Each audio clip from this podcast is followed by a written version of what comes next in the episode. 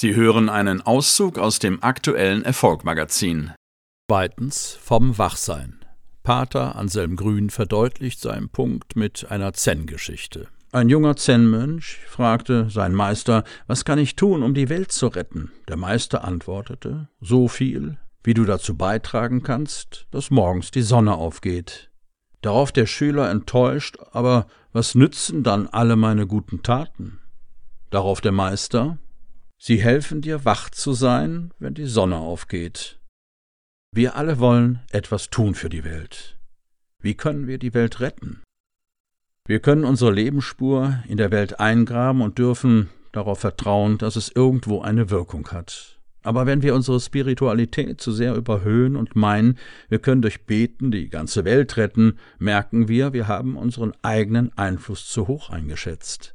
Trotzdem haben das Beten und die Askese und all das einen Sinn.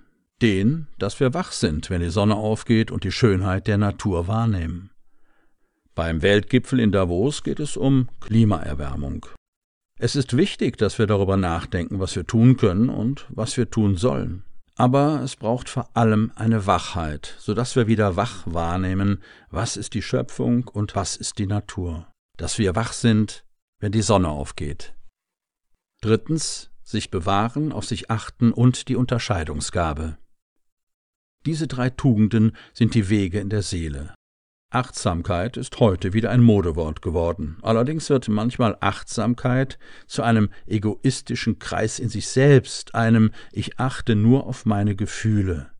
Für die Mönche heißt es, auf den Menschen zu achten, der neben mir ist, auf die Natur achten, wahrnehmen, was ist. Das ist das eine. Das andere ist, sich zu bewahren, in seiner eigenen Mitte zu bleiben. Wir lassen uns oft aus der Mitte herausreißen. Wir reagieren auf die anderen, weil die uns ärgern. Dann sind wir nicht in der Mitte. Wir werden bestimmt von anderen, anstatt aus der eigenen inneren Mitte herauszuleben. Sich bewahren, auf sich achten und die Unterscheidungsgabe. Das Magazin als Audioversion jetzt auf Erfolg-magazin.de